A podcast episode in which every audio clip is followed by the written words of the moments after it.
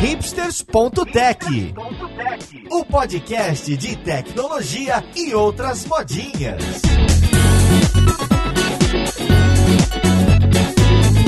E seja bem-vindo a um novo episódio do seu podcast de tecnologia favorito. Esse é o hipsters.tech, eu sou o Paulo Silveira e hoje a gente vai falar de programação funcional, mais especificamente a gente vai falar da Elixir, que é uma linguagem que está ganhando cada vez mais tração é, no mundo inteiro, baseada na VM do Erlang e o que é um fato muito interessante, tem por trás um brasileiro. Isso é uma das poucas linguagens criadas por um brasileiro que ganhou muito espaço e terreno terreno. Então vamos lá pro podcast e ver com quem que a gente vai ter esse papo hacker.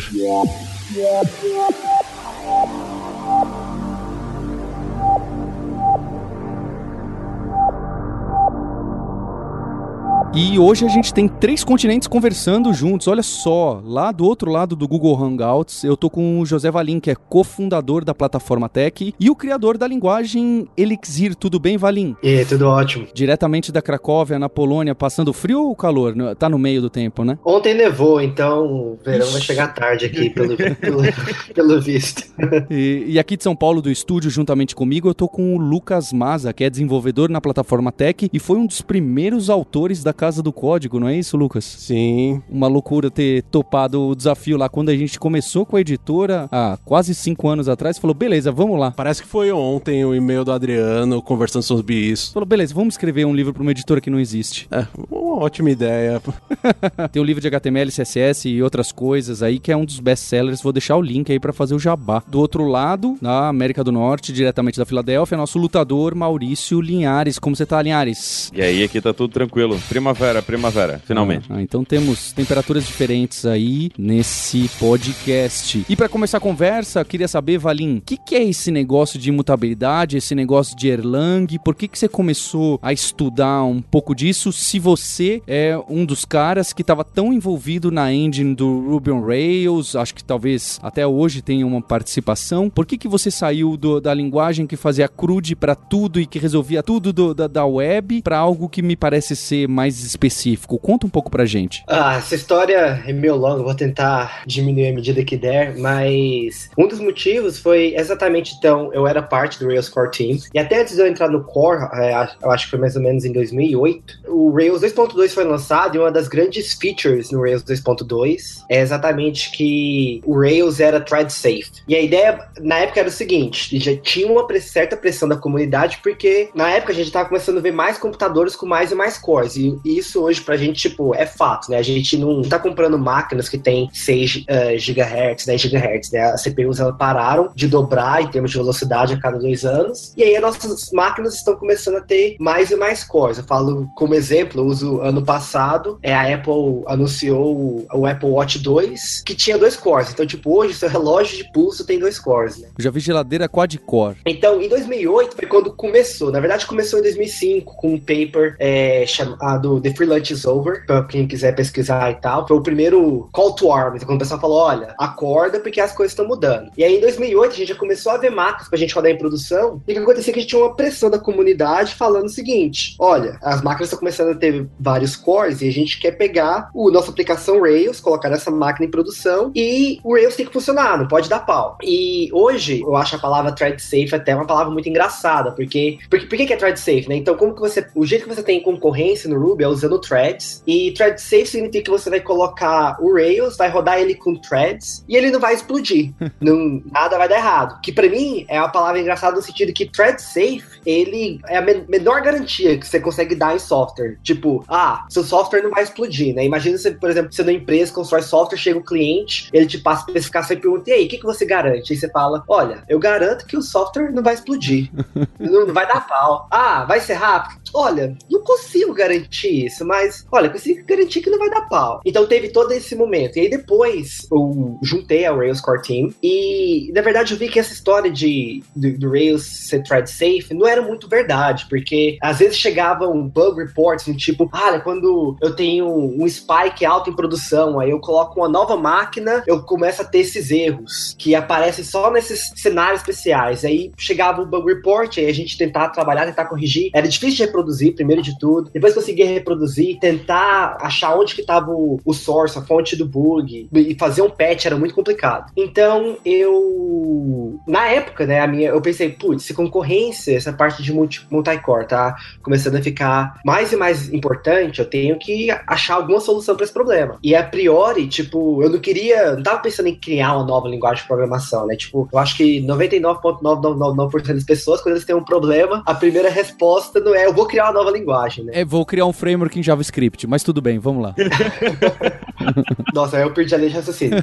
Não foi criar uma nova linguagem, foi pesquisar outras ferramentas. Só que eu falo que durante essa história, tipo, esse processo, teve duas coisas que aconteceram que para mim não teve mais volta. Então a primeira foi programação funcional, foi quando eu achei, vamos dizer, os ideais de programação funcional. E se a gente perguntar, tipo, o que é uma linguagem orientada a objetos? Você vai pegar um monte de resposta diferente, né? Então, com programação funcional, dependendo de quem você pergunta, você vai pegar, vai ter uma resposta diferente. Pode ter um, algo mais acadêmico, você pode ter algo que é mais focado em sistemas, que é um ponto de vista mais lá do Erlang. Mas para mim, na época, é, o resumo é o seguinte: programação funcional é o seguinte. Primeiro, o estado ele é explícito e não implícito. Por exemplo, se você pega orientação a objetos, um dos objetivos que você tem objeto é para encapsular o estado. Aí o que acontece é o seguinte: imagina que você tem dois cores na sua máquina, e aí eles estão tentando executar instruções ao mesmo tempo e eles estão querendo mudar o mesmo estado. Isso é um problema de concorrência. Se o estado é implícito, fica difícil de você ver que esse tipo de problema está acontecendo. Na hora que eu li sobre isso, eu comecei a ver essas ideias, falei, nossa, se o software que eu tivesse escrevendo até agora usasse essa ideia que o estado tem que ser explícito e não dentro de um objeto que está dentro de um outro objeto, tá dentro de um outro objeto, seria muito mais fácil eu achar esses problemas, até evitar que esses problemas aconteçam. Então, é, esse foi um dos primeiros pontos em relação à programação funcional. E o segundo foi exatamente a ideia de imutabilidade. Em Elixir, por exemplo, se você tem uma lista com três elementos e você faz um delete, você remove um elemento da lista, você não, não transforma a lista, você não vai lá e tira aquele elemento e muda a lista de memória. Você ganha, você pega uma nova lista sem aquele elemento. Então você sempre transforma. Tudo é imutável. Você nunca tá mudando o elemento lá em, na memória. E aí significa que esses problemas que você tem de ter duas coisas tentando mudar o mesmo espaço e memória, não existe mais, porque você não tá nem fazendo mutação mais, você está sempre transformando. E a gente pode falar um monte, a gente pode voltar sobre imutabilidade depois, o pessoal sempre pergunta, ah, não vai ser lento e tal, e tem uma discussão interessante para acontecer lá, mas só para eu terminar aqui a história, então o primeiro passo é programação funcional. Eu falei, putz, se eu tivesse usando essas ideias, ia ajudar bastante no software que eu estou escrevendo, não apenas em termos de concorrência, também como em termos de entender como que o software funciona. Quantas vezes, por exemplo, você está em JavaScript ou você está em Ruby, é, aí você passa um objeto para uma função, e aquela função vai e muda seu objeto, e você fala, putz, por exemplo, você passa um hash, um, um dicionário, um map, aí você fala, nossa, tinha uma chave aqui com algum valor, mas aquele método foi lá e removeu. Ou nem sei que método removeu, né? São os efeitos colaterais, certo? Isso, exato. Então, se isso não pode acontecer, na verdade tem que acontecer, mas se a gente reduz consideravelmente quando isso acontece, o software também fica mais simples de, de entender. Então, esse foi para mim foi o primeiro momento que eu falei, nossa, tipo, foi a primeira mudança que teve assim, que fez realmente repensar a minha vida, digamos. E aí eu comecei a estudar mais sobre programação funcional, comecei a estudar diversas linguagens que são chamadas de linguagens funcionais. E nesse processo teve um livro que ajudou bastante, que é o Seven Languages in Seven Weeks, que ele exatamente compara diversas linguagens lado a lado, meio que dá um overview. Mas lá ficou muito claro para mim é os benefícios do Erlang. Então o Erlang, ele é uma, é uma linguagem de programação, mas também é uma máquina virtual, tipo Java, que tem Java, que é a linguagem, e a, máquina virtual do Java. Perfeito. Né? Então, a mesma coisa. E o que eu achei interessante é o seguinte: a gente tá ouvindo muito, falar muito mais de concorrência nos últimos anos, exatamente por esse motivo do, do múltiplos cores e programação funcional, certo? Mas também o que chamou a atenção no Erlang é que, enquanto todo mundo agora tá com essa correria atrás, ah, a gente tem que suportar concorrência, multicore e tal, o Erlang, ele já resolveu esse problema. Na verdade, eles estão pensando nos problemas que vêm depois de concorrência. É o seguinte: imagina que você tá escrevendo seu software e aí você escreve seu software de uma forma que ele consegue utilizar todos os cores, aí você vai, pega uma máquina que tem 24 cores, 32 cores, coloca em produção e você tá utilizando a máquina de forma mais eficiente possível, você tá feliz. Vai chegar um momento, ou porque você quer redundância, quer tolerância a falhas, você vai ter que colocar outra máquina. E aí, como que você vai fazer o design do software agora? Como que você vai considerar o fato que você precisa utilizar duas máquinas? Então o Erlang ele foi desde o começo focado na, no aspecto de distribuição, escrever software distribuído. Então, para mim, ele fala, nossa, o pessoal tá tentando resolver esse problema de concorrência. O Erlang, ele já resolveu esse problema, ele tá pensado em distribuição. E isso foi muito atrativo, especialmente porque o modelo que você usa para concorrência é o mesmo modelo que você usa para distribuição. O jeito que você pode pensar em concorrência no caso do Erlang é o seguinte: concorrência é um caso especial de distribuição em que acontece que tudo tá rodando na mesma máquina. É isso. Então, esse modelo, esse ideal foi bastante atrativo. E aí foi o ponto que eu falei, tipo, nossa, se eu penso nos próximos 10 anos, se eu tô escrevendo software, eu quero escrever software que vai rodar na máquina virtual do Erlang. E aí, depois disso, aconteceu várias outras coisas que eventualmente fez com que o, o Elixir fosse criado, mas o resumo é, é basicamente isso. Você estava fazendo bastante coisa com Ruby on Rails, a plataforma Tech é, é, muito conhecida até hoje por causa disso, e que eu acho que a maioria dos sistemas são esses sistemas clássicos web. Eu imagino que a maioria dos sistemas que são criados com Ruby on Rails não são rocket science, e são sim muito trabalho, muita coisa para ser feita. O Erlang tem essa característica que para mim na minha cabeça, esse negócio da Ericsson, sei lá, telefonia, que tem a ver com as origens, você me corrige, Valim, é, tem mais a ver com rocket science, com, com sistemas gigantes que você precisa, ah, tô rodando em multicore e um belo dia, mais do que multicore, eu vou precisar de outra, essa parte que tá rodando em um outro processador, não, vai rodar em uma outra máquina mesmo, outro computador por rede, vai ter essa comunicação. É, como que você caiu num problema tão grande? Como que as pessoas que usam Rails, o que, que elas têm a ver? Falam, poxa, não, eu vou usar então o Erlang, vou estudar o Erlang ou Elixir? Como que cai aí? Então, é, essa é uma pergunta muito boa. E é exatamente um dos equívocos que a gente trabalha exatamente para remover. Porque, tá, tudo bem, se você quiser, por exemplo, Erlang, ele roda, ele é responsável por mais de 55% de todo o tráfego 3G que acontece aqui na Europa. Então, se você quiser utilizar o Erlang para escrever sistema de telecomunicação, ótimo, vai e usa. Mas se você quer escrever algo simples, não tem para que isso te bloquear. Não tem para que você, ah, não, eu não posso mais. Se você quiser, vai e usa também. Exatamente um dos trabalhos que tem Elixir e a gente pode falar um pouco disso mais para frente. Mas o que o que eu gostaria de falar aqui é que existem vários. Se a gente partir do pressuposto que a plataforma é acessível e os conceitos são acessíveis, existem várias vantagens de você mudar, mesmo se você está fazendo, cara, aplicaçãozinha web. Então, por exemplo, digamos CRUD. Por quê? Então, experiência de usuário, né? Então, tem papers do Google que falam que eles conseguiram medir diferença em comportamento de usuários quando a latência entre o tempo entre o request e a resposta era de 100 milissegundos. A partir de 100 milissegundos, à medida que aumentava em 100 100, eles conseguiam medir mais diferença em comportamento de usuário. Aí você fala, putz, na maior parte dos casos, cara, esses 100 milissegundos vai só em termos de latência do, da máquina do cara até o servidor. Ou seja, significa que todo o tempo que sua aplicação tá gastando para renderizar uma resposta, cara, você já é tempo jogado no lixo, já é tempo que você não de deveria estar tá desperdiçando. Então, imagina que assim, cara, eu tenho uma plataforma em que eu sou extremamente produtivo, mas tem essa outra plataforma que eu também consigo ser extremamente produtivo, porém eu tenho os benefícios de performance. Entendi. Certo? Então, putz, vale a pena. Outras coisas. Cara, a máquina virtual que está sendo rodada há 30 anos para esse tipo de sistema tem uma quantidade enorme de instrumentação, de eventos, de informação que você consegue tirar. Então, ah, na hora que você quer entender o que, está dando errado, entendeu? Já vai te ajudar bastante. A gente está falando sobre programação funcional. A gente falou que a gente pode falar um pouco mais de mutabilidade mutabilidade. E,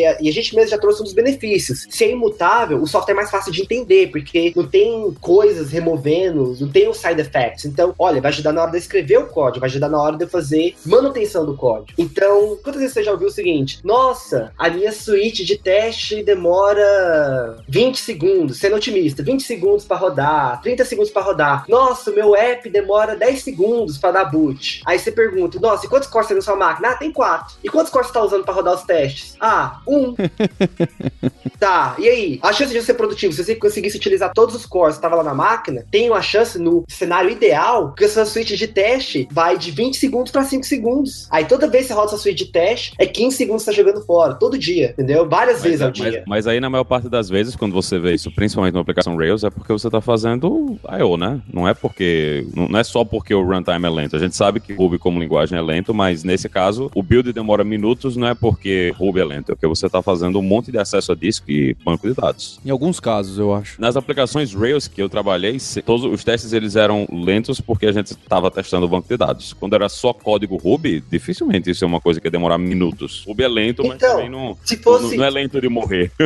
Não, se, se, fosse a parte só do banco de dados, é mais fácil ainda. Tá, ele precisa utilizar o banco de dados, mas por que, que você não tem tem, se você tem quatro cores, por que você não tem quatro testes falando com o banco de dados ao mesmo tempo? Mas a gente tem, a gente usa os, os runners paralelos para fazer isso. Mesmo assim é lento, porque é muito acesso ao banco de dados para fazer todas as operações. Por default, no Elixir, quando a gente rodava a suíte de testes, a gente começava a rodar o número de cores que tem na sua máquina. Se sua máquina tinha quatro processos, a gente ia rodar quatro testes ao mesmo tempo. Eu tenho basicamente três ou quatro negocinhos que está rodando todos os testes ao mesmo tempo. E aí, em uma versão, a gente falou, na verdade, vamos dobrar. Vamos fazer o seguinte: a gente vai sempre rodar o número de cores que tem na sua máquina vezes dois. E aí a gente começou a receber o report de pessoal que está fazendo a aplicação Phoenix, em que o tempo da suíte de teste deles, falando com o banco de dados, ganhou de, de 20 a 30%. Por quê? Porque enquanto um teste, esse é o problema do. Se você não consegue utilizar todos os cores ao mesmo tempo, significa que quando você está fazendo I.O., aquela máquina, vamos supor que você está usando Ruby, você começa quatro interpreters, interpreters do Ruby, certo? E aí você tem que o número de na sua máquina. Quanto um interpreter tá, ele precisa falar com o banco de dados, ele não tá fazendo mais nada, ele tá parado. Ele devia estar tá fazendo outras coisas. Ele devia estar tá fazendo outra coisa que precisa utilizar CPU. E não é isso que acontece. Quando você tem uma tecnologia que consegue utilizar todos os cores e fazer assim, ah, você tá precisando de I.O., então vai lá e espera para I.O. no canto, que eu preciso colocar outra coisa para rodar agora, na verdade fica até mais fácil, porque na hora que você tá fazendo I.O., cara, ele tá esperando por I.O. Então deixa ele lá do lado e pega uma outra pessoa, um, um outro teste para rodar e utilizar o core. Então não é tipo, ah, eu criei, eu comecei quatro instâncias do Ruby. O problema é exatamente esse, você começa quatro instâncias do Ruby, uma por core, enquanto aquela instância tá fazendo I.O., ela tá parada, ninguém tá utilizando aquele core que ela tá em cima, ninguém tá utilizando. Ela deveria estar tá trabalhando, entendeu? Então tem uma diferença muito grande. É exatamente como, como mesmo, é a mesma coisa que acontece quando a gente faz é, deployment.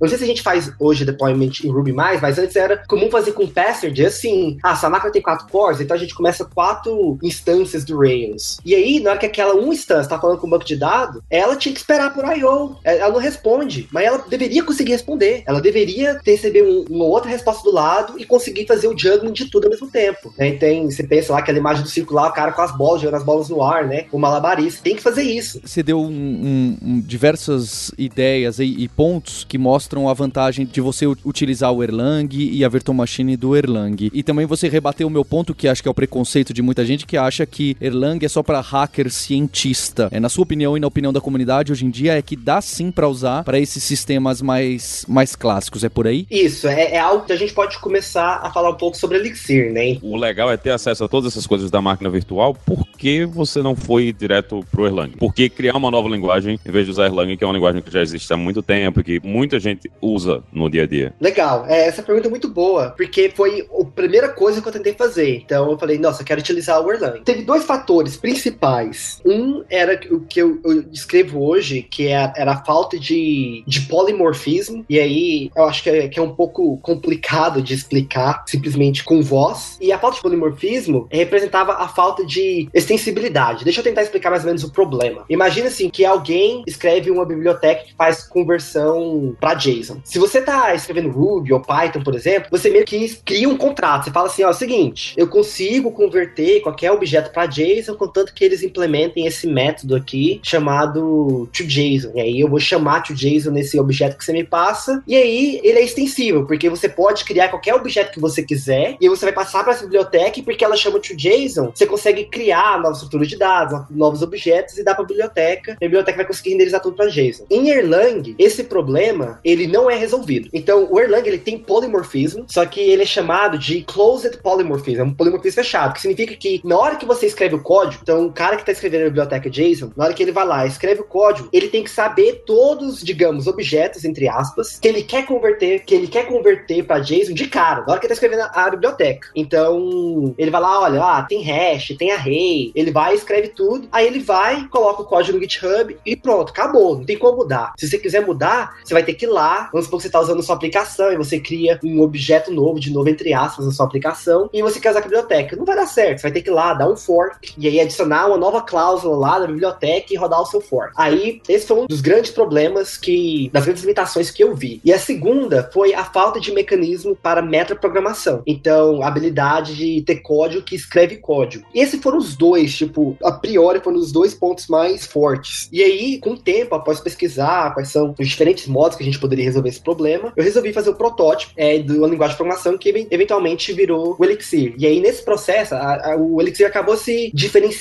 mais, né, ao passar dos tempos. Então, se você me fizesse essa pergunta em, em 2012, a resposta seria basicamente essa: ah, metaprogramação e essa ideia de acessibilidade com polimorfismo. Aí, hoje, o Elixir, ele já encompassa mais aspectos diferentes. Né? Então, uma das coisas que a gente foca bastante, que a gente estava falando, é exatamente a parte de produtividade no quesito de tooling. Porque se você quer utilizar Elixir, você está escutando esse podcast agora, em casa, no trabalho, sei lá, e você chega e fala, olha, eu quero experimentar Elixir. Cara, muito provavelmente você vai ser primeira experiência com programação funcional. Então, você tem que aprender sobre pensar em termos de mutabilidade, recursão, pattern matching. E se você quiser explorar os aspectos de concorrência, você vai ter que estudar como que o Elixir faz toda essa parte de concorrência. Então, é muita coisa para aprender. Não tem como negar. Então, a experiência de, olha, eu quero chegar e começar um projeto, eu quero testar, eu quero publicar o meu pacote, eu quero trabalhar com dependências, é algo que também virou muito interessante com o tempo. Eu acho que, nesse caso, um dos maiores exemplos foi o próprio Go, né? Que o Go sempre fez, teve um foco muito forte na parte de tooling. E a gente pegou as lições de lá e falou: olha, a gente tem que fazer a mesma coisa. E isso acabou também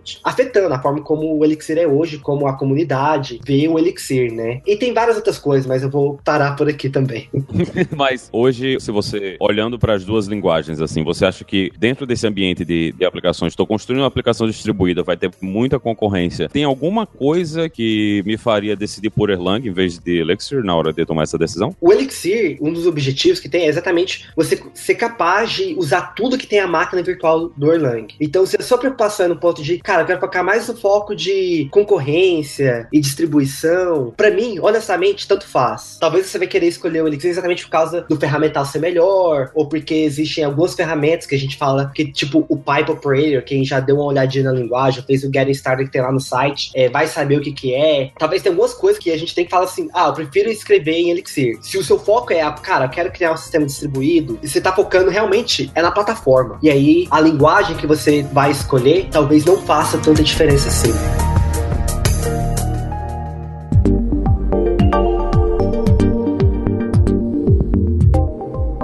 Agora, voltando pro assunto do povão, meu caso, por exemplo, para um sistema web clássico, como que tá isso de framework web, de CRUD, de mapeamento objeto relacional, não sei se eu posso usar a palavra objeto, para o banco de dados, como que tá esse ecossistema web do Elixir? Meio que fazendo, emendando com a pergunta anterior, a gente poderia falar, tipo assim, cara, o Erlang, é excelente, ah, você tem que escrever um protocolo TCP, ou DP, então um protocolo mais low level. Cara, usa o Erlang vai ser excelente para isso uma das, das minhas features favoritas que tem no Erlang, que ela também existe no Elixir, é exatamente o pattern matching de binários. Para você que está escrevendo protocolo, por exemplo, um protocolo binário, low level, com essa feature você consegue olhar para o protocolo assim, aí você vai, digita meio que o um mapeamento um por um da especificação pro seu computador e funciona. É algo extremamente maravilhoso. É, tem Elixir, a ideia não foi minha, é totalmente herdado do Erlang, é uma das minhas features favoritas. Então o Erlang é excelente para isso. Aí a gente falou, ó, sistema distribuído. Cara, o Erlang é também extremamente excelente para isso. Mas existe entre um, um, protocolo binário low level e um sistema distribuído, tem muitas coisas que estão no meio. E o objetivo com o Elixir é exatamente preencher isso que tá no meio. Tipo, cara, a máquina virtual do Erlang não é apenas o que tá no extremos. É para tudo que tá no meio. Então, ah, você quer fazer uma aplicaçãozinha bem simples, sei lá, o que você usaria o Sinatra em Ruby, ou um Flask em Python, ou Express em JavaScript, usa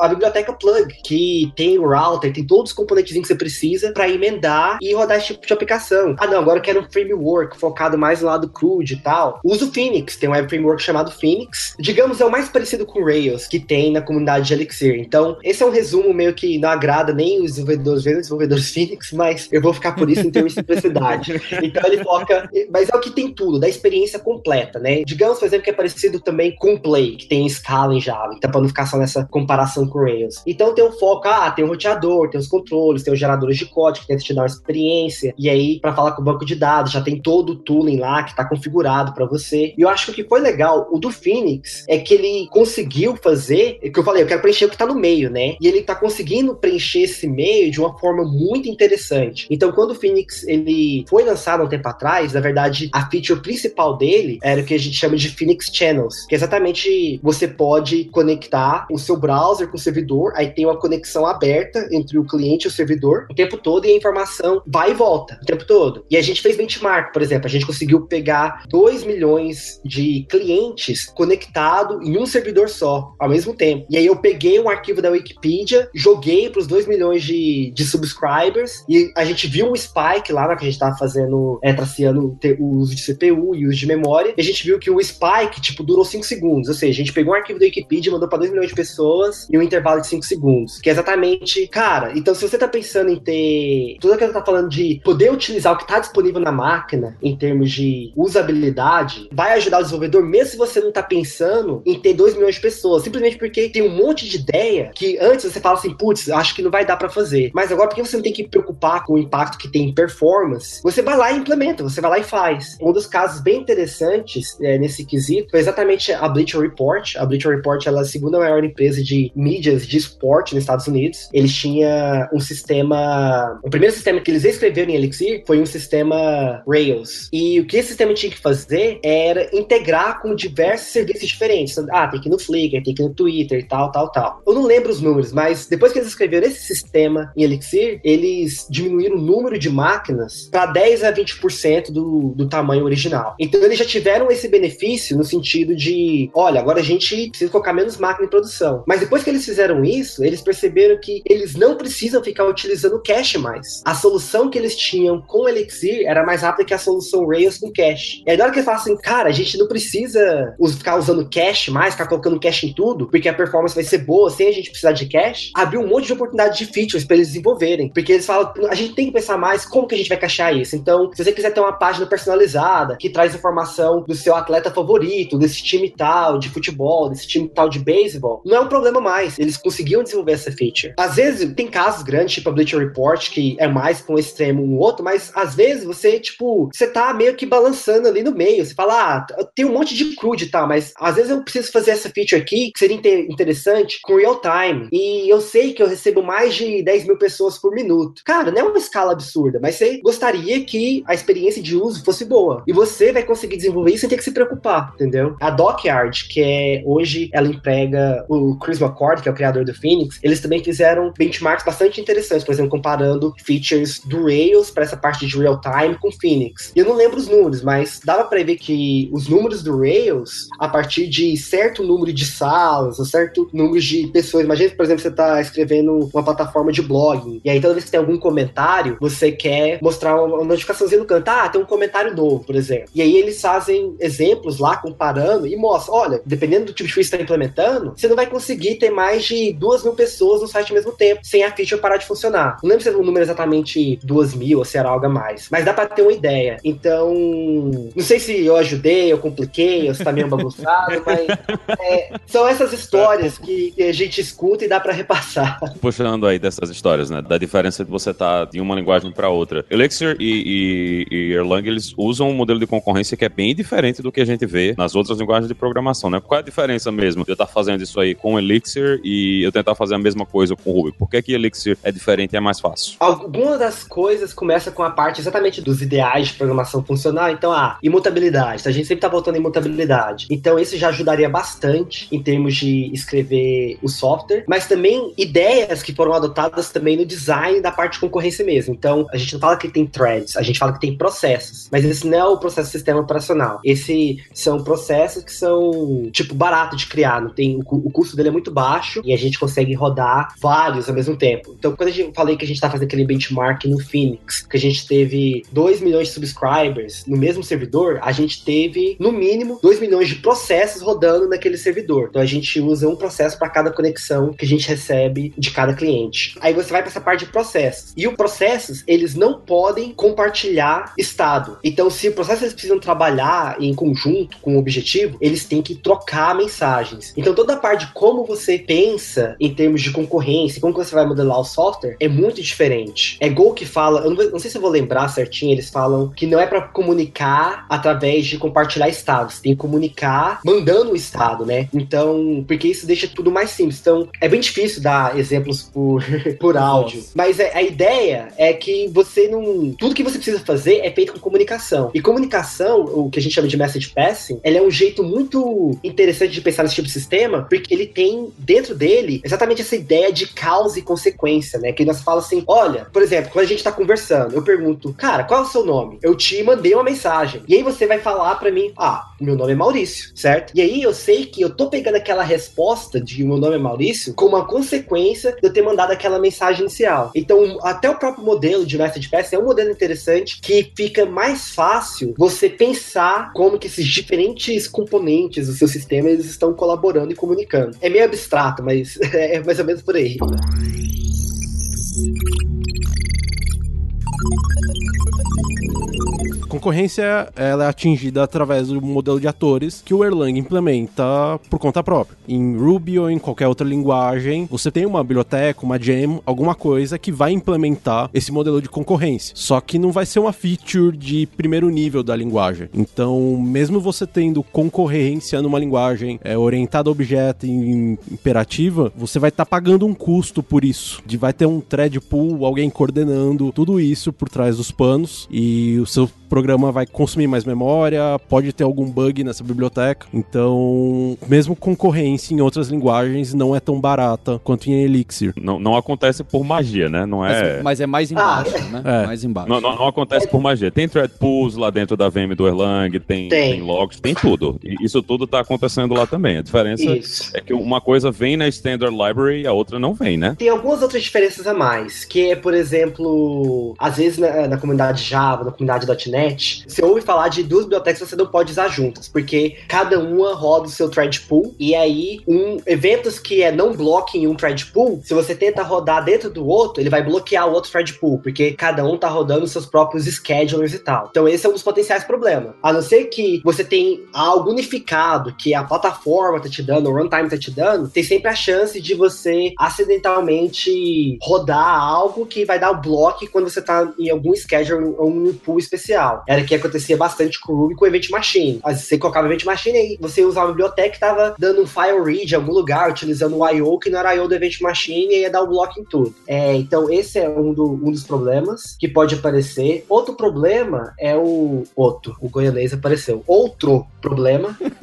é exatamente a parte de, de falhas. Então, a gente não falou sobre isso até agora, mas só para falar bem rápido, uma das coisas que a máquina virtual do Erlang é conhecida também muito bem é por escrever software que é tolerante a falhas. Então eles falam, ah, lá na Ericsson eles usam Erlang para construir sistemas que tem 9 nobres de reliability. Quem traduz? Ninguém. Disponibilidade, é, não é, é. Disponibilidade, é, por aí. Então, ou seja, o sistema fica fora do ar segundos em um ano. Tipo, poucos segundos, talvez menos de um segundo. E um dos features que ele tem, que, na que a gente tá falando dos processos, os processos eles são isolados. Então significa que quando um processo falha, ele não vai afetar nenhuma outra parte do seu sistema. Quando o processo falha, ele não vai corromper um estado, porque o problema é quando você está utilizando actors em Ruby ou com Aka, a linguagem ainda, ela não tem esse tipo de, de isolação, de estado entre os atores. O que significa que se um ator for corrompido, tem a chance dele ter corrompido algum estado durante esse processo. Então significa que, ah, tem um erro em algum ator.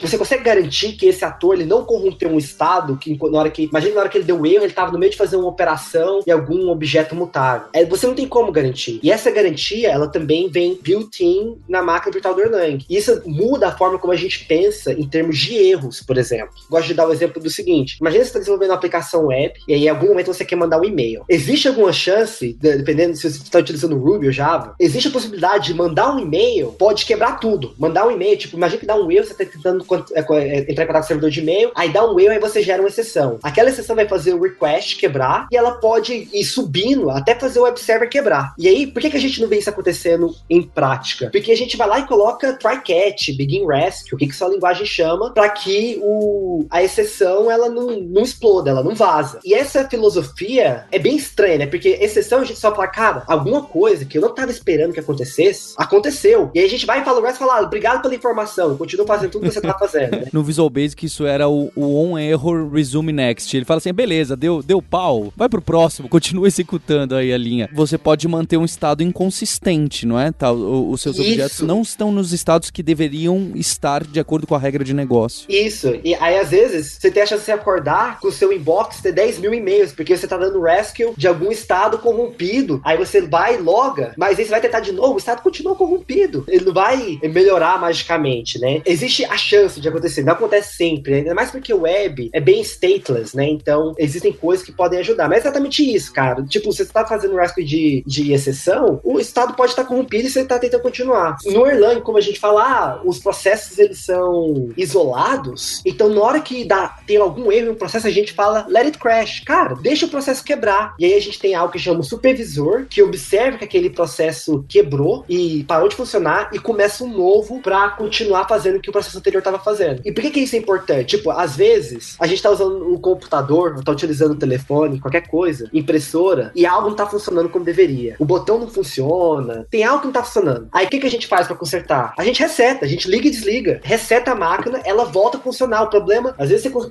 continua utilizando o, o, o telefone, a máquina por três anos, e aquele tipo de problema nunca acontece de novo. E aí, na hora que resetou, corrigiu. Então é exatamente essa ideia. A gente, que na hora que você reseta, ele volta pro estado inicial, que é o estado inicial que você começou a rodar o sistema, é o estado inicial que você testa no seu servidor de integração, dá o boot na máquina, e você começa a testar, é tudo baseado nesse estado inicial. Ah, claro, existe a chance de acontecer os mesmos eventos depois de um tempo e ele voltar naquele estado. Aí você também consegue reproduzir. Você fala, opa, aconteceu três vezes, vou deixar rodando lá, e aí eu vou colocar o que eu preciso de tracing para pegar a informação dos eventos que tá acontecendo nessa ordem para chegar naquele ponto que tá dando um erro no meu software. Então, isso é uma das coisas que, se você não tem essa garantia de implementação do sistema de atores, em que não tem estado compartilhado entre, entre os atores, é uma, uma, garantia difícil de dar. E a gente falou até, ah, a parte da web é stateless, né? Então, tipo, a gente tá processando vários requests ao mesmo tempo e elas são independentes. Tem uma outra vantagem na máquina virtual do Erlang nesse caso, que é o seguinte, como o estado de cada processo é individual, né, compartilhado, o garbage collection, ele é por processo. Então, se você tá tendo um request rápido, significa que você vai, faz todo o request, pega o que você precisa do banco de dados, endereço que você precisa, e aí é, acabou o request, pronto, você nem rodou o garbage collection, você nem, nem gasta tempo pensando em garbage collection, porque já acabou tudo que você precisa fazer. Você fala, ah, acabou o processo, essa era a memória que estava sendo utilizada naquele processo, eu não preciso pegar e checar tudo que estava lá. Eu simplesmente pego tudo de volta. Porque com certeza, se fosse compartilhada, não foi mudada, o, o outro processo vai ter acesso e acabou. Você apaga só o que não está usando sem nem pensar. Isso, e aí ajuda a evitar, por exemplo, stop the word garbage collection. Então, dependendo do, da versão da máquina virtual do Java você está usando,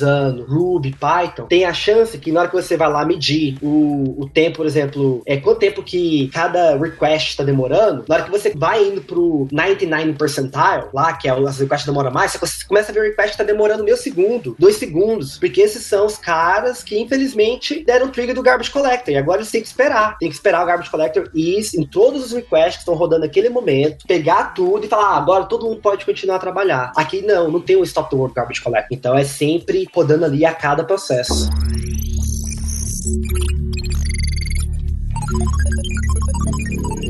A gente fez todo esse papo hacker, rocket science aí. O ouvinte deve estar com mais dor de cabeça do que eu, alguns aí. Eu, eu quero fazer uma pergunta mais direta e simples em relação ao Erlang, programação funcional, que você colocou a deixa no começo do programa, que é a seguinte: a imutabilidade e em questão de velocidade e uso de memória. Então, nessas linguagens funcionais mais hardcore, onde tudo é imutável, ou quase tudo é imutável, então se eu tenho uma lista com os participantes desse podcast, então tem o Lucas, o Valim, o, o Linhares e o Paulo, e ela é uma fila. Então eu quero percorrer essa fila e cada vez que eu percorro um desses elementos, eu quero fazer um pop e remover o, o primeiro elemento da fila. Então ela vai ficar depois o tamanho 3, tamanho 2, tamanho 1 e vazia. Então quando eu removo um elemento dessa lista, ela vai ficar de tamanho 3 e vai dar a impressão, não sei o que vai acontecer por trás, ela vai gerar uma lista nova com três elementos e vai manter aquela de 4, porque ele não pode alterar aquele objeto, aquela coisa. E assim sucessivamente. Então isso eu vou ter um objeto com n elementos, n-1, n-2, até até o zero. Isso vai dar uma somatória e eu vou gastar de memória alguma coisa quadrática aí, o que me parece perigoso. Então esse pensamento ingênuo que eu tô tendo me diz o seguinte: não use linguagens imutáveis porque elas vão gastar muito tempo e muita memória justo para manter isso de que toda vez que você tocar nesse objeto, ele não vai ser alterado, vai ser criado uma cópia com essa alteração. O que, que acontece na realidade para que não seja uma carroça? O pulo do gato é exatamente no, no fato em que, já que ele é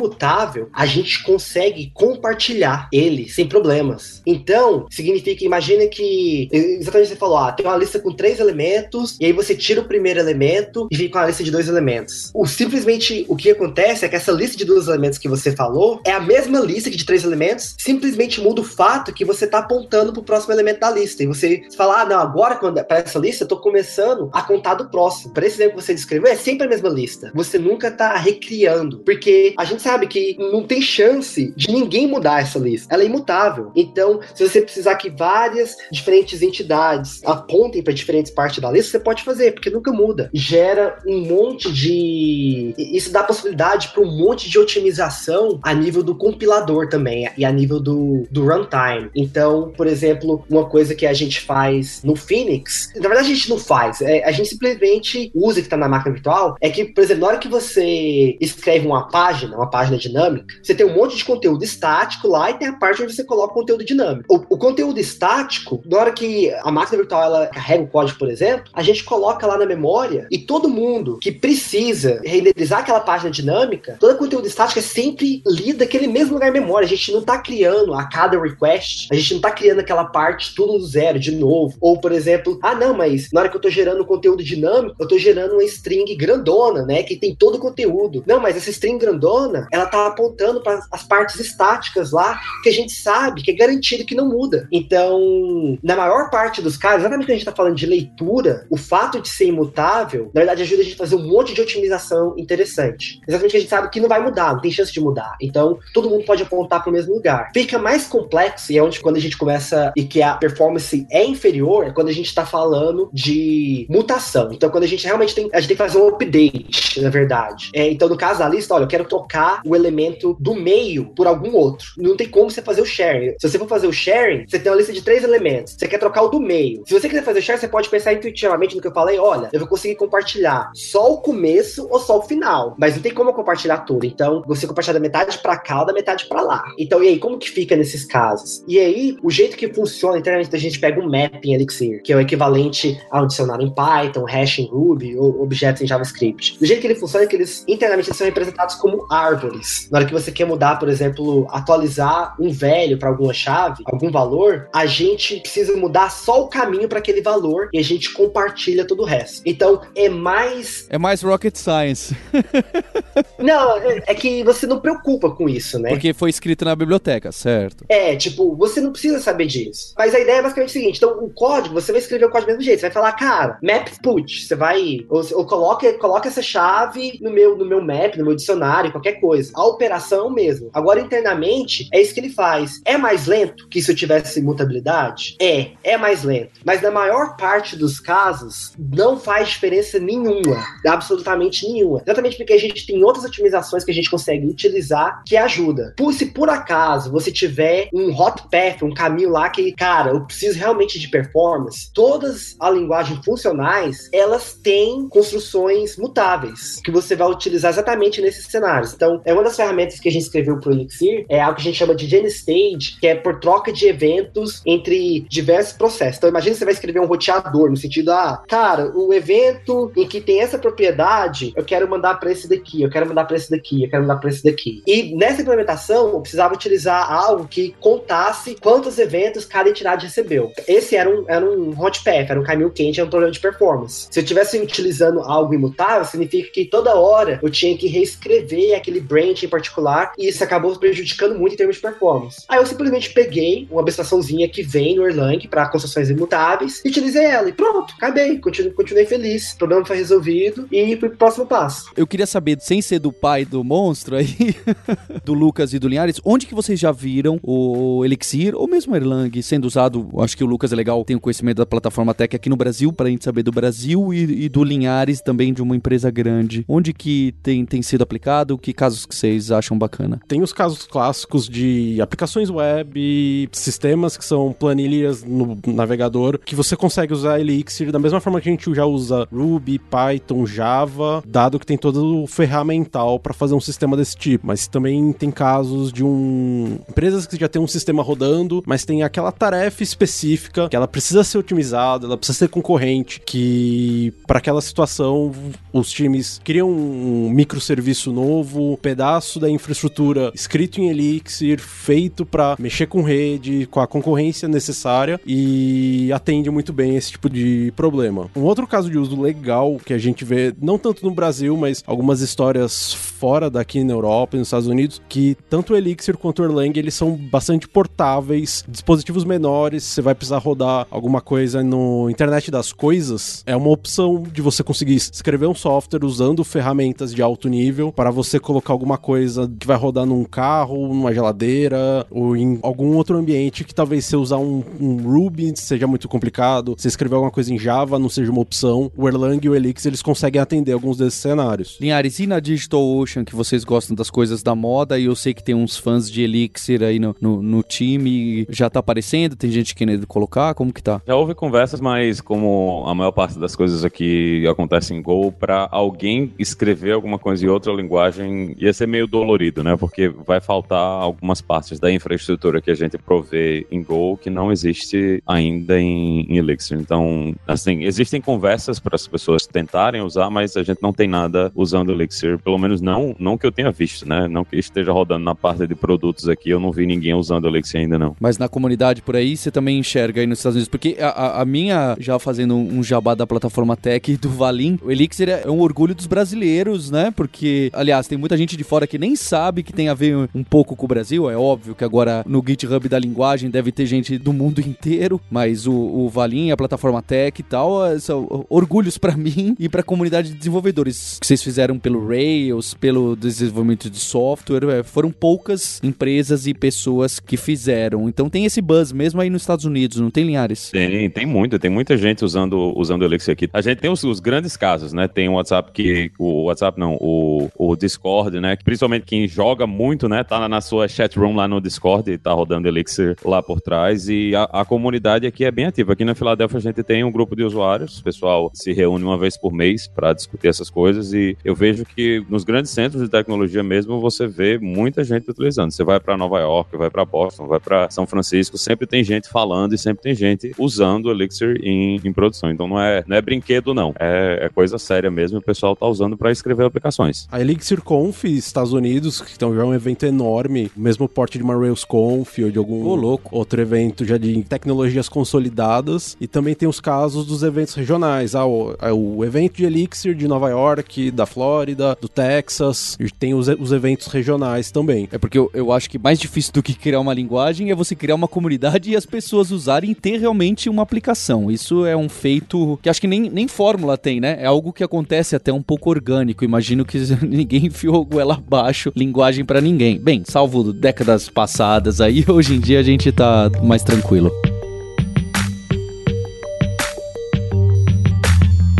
Bem, queria agradecer o Valim pelo fuso horário aí da Polônia e de novo dar parabéns pela linguagem, pelo trabalho. Obrigado, Valim. Opa, obrigado a vocês e por me ter aqui no podcast. E agradecer ao Lucas Maza e parabéns pela plataforma Tech, pelo trabalho e por ter organizado aqui o podcast com a gente. Muito obrigado. Pode contar sempre para organizar aí os podcasts. E também ao Linhares pela presença aí no podcast de sempre e em especial a você pelo download, por ouvir o nosso papo hacker e por ainda estar esperando um episódio de Ruby on Rails que vai sair, vai sair.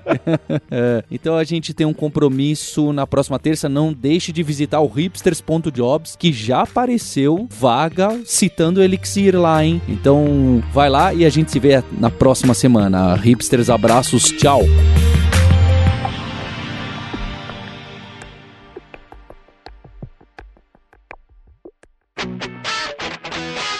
Você ouviu o hipsters.tech, produção e oferecimento alura.com.br, cursos online de tecnologia e Kaelon, ensino e inovação. Edição Radiofobia, podcast e multimídia.